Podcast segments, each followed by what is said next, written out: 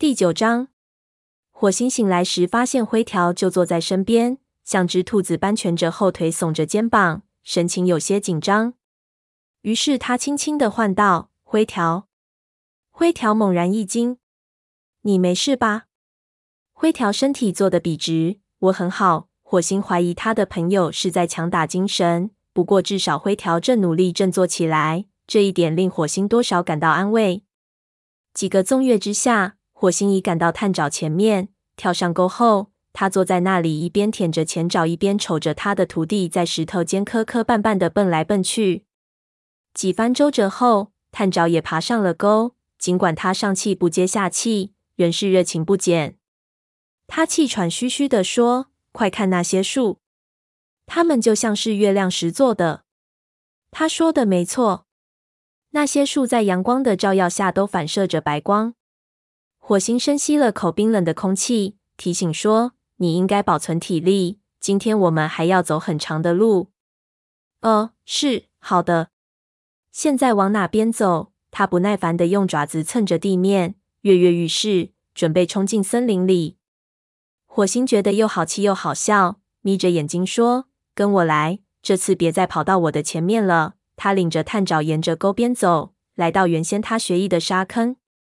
他解释说：“今后我们要有大部分的课程在这里进行。”此时，阳光正透过头顶树叶的间隙照进来，在地面上形成团团光斑。很久以前，这里曾是一条河，再往那边还有一条溪。说着，火星用鼻子指了指方向。那条溪在夏天的大部分时间里是干涸的。我的第一只猎物就是在那里捉的。你捉的什么？不等火星回答，探爪又问。那条溪会结冰吗？我们去看看溪里有没有结冰。说着，他跳进沙坑，很快又冲上沙坑的另一边。火星叫道：“你会在别的时候看到的。”但探爪没有停下脚步，火星不得不追过去。他在溪流的岸边停下脚步，走到探爪身边，两只猫一起望着溪水。在溪水两侧靠岸的地方已经结冰了，但由于溪水流动的速度快。因此，并没有完全上冻。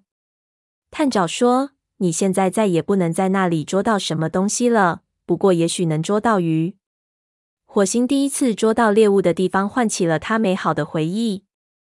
只见探爪站在溪边，伸长脖子往溪水里瞅。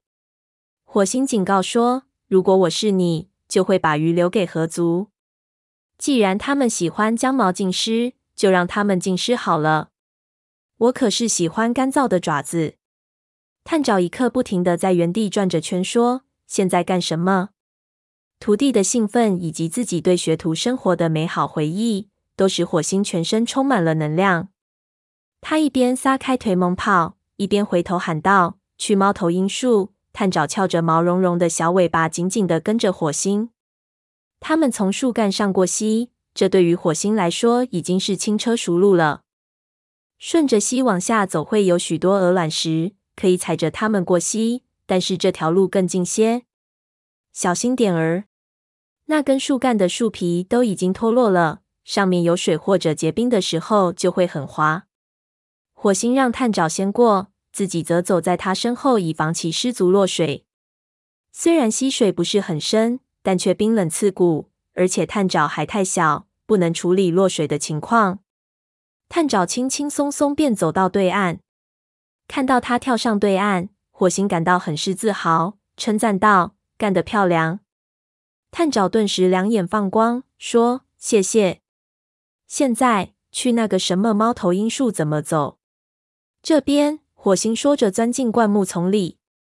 这些灌木已经开始渐渐变成棕色，在落叶季节结束前，它们将在风吹雨淋下变得稀疏。不过，现在这些灌木仍旧繁茂。火星和探爪在灌木丛里迂回穿行。前方，一棵巨大的橡树卓尔不群地挺立在周围一片树林中。探爪仰着脖子望着树冠，问：“这里真的有猫头鹰吗？”火星回答道：“是的。你看见树干高处的那些洞了吗？”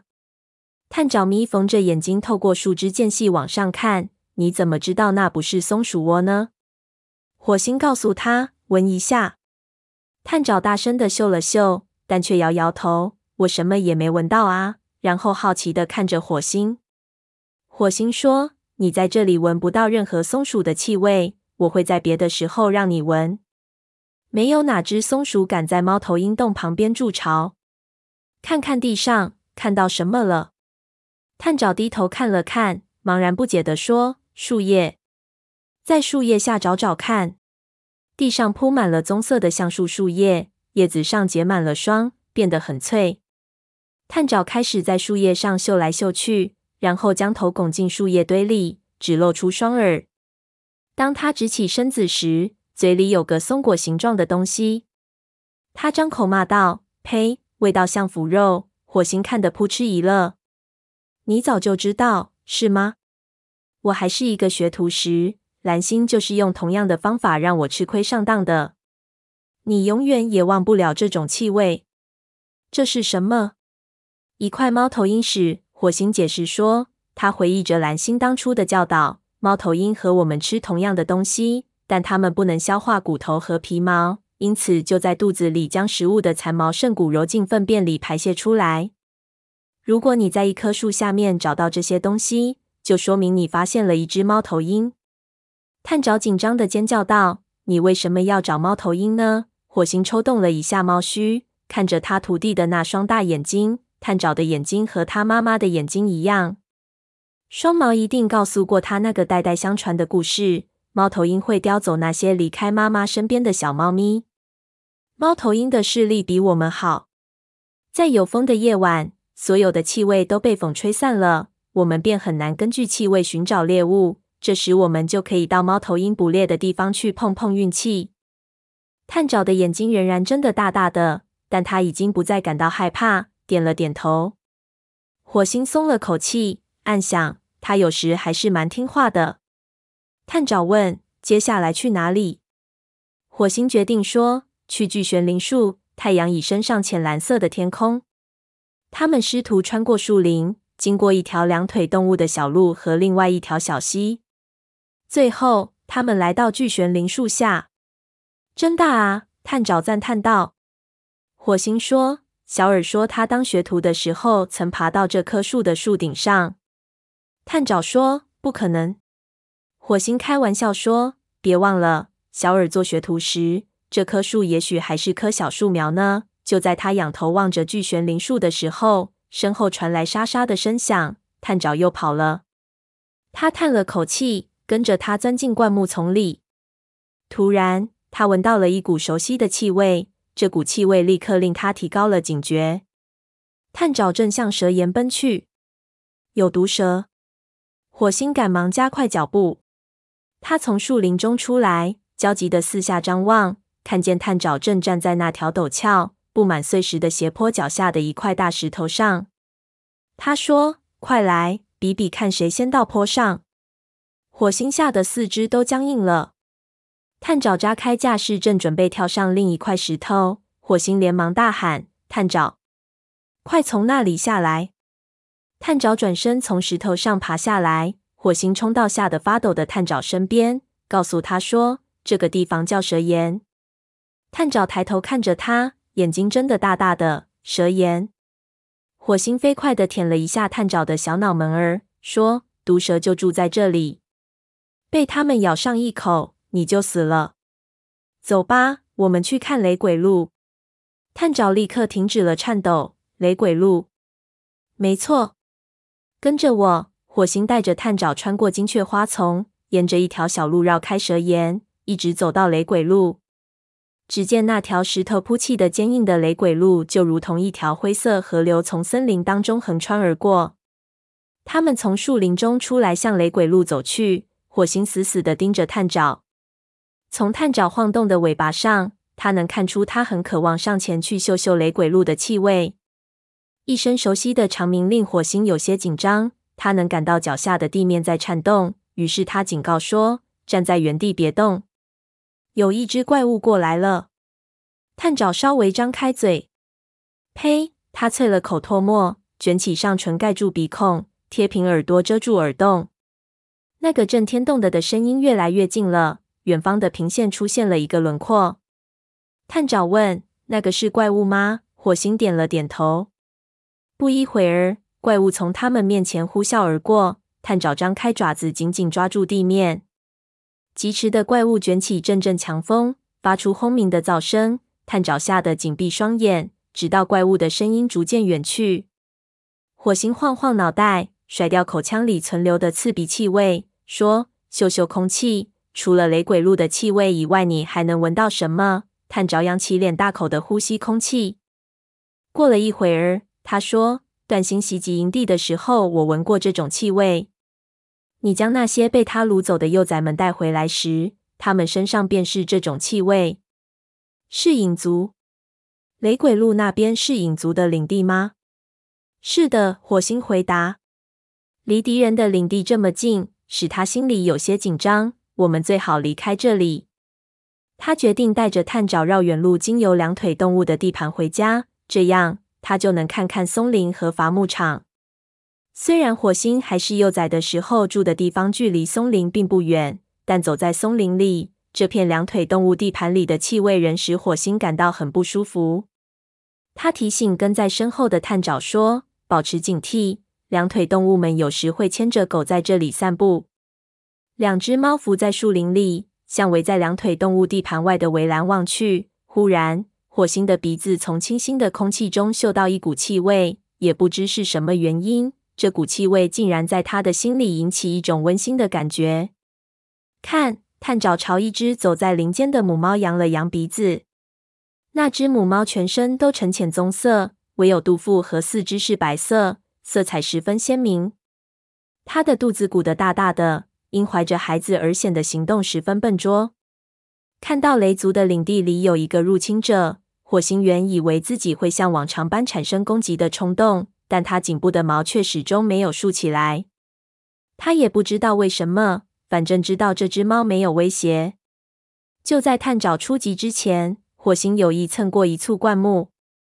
那只母猫听到噼啪声，立刻抬起头。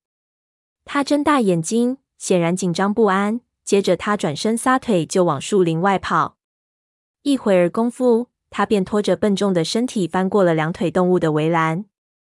都怪老鼠！探爪抱怨说：“我原想把它赶走的。我敢打赌，今天绝爪一定赶走了成百上千的东西。”是的，但它绝不会险些被毒蛇咬住。火星冲它摆摆尾巴。现在咱们走吧，我开始感到饿了。探爪跟着他走在松林间，一路上不停抱怨地上的松针太扎脚。火星警告他保持安静，因为这里根本没有灌木可供躲避。他觉得无论谁走在这种空旷的地方都会不自在的。他们沿着一条伐木怪物撵出的轮机走到伐木场边缘，这里静悄悄的。火星知道，在树叶发绿的季节以前，这里都会很安静。此时，只有这些轮机，深深的、宽宽的，印在土壤里，提醒着雷族。在他们的森林里还住着一个怪物。他们回到营地时，火星累得要命。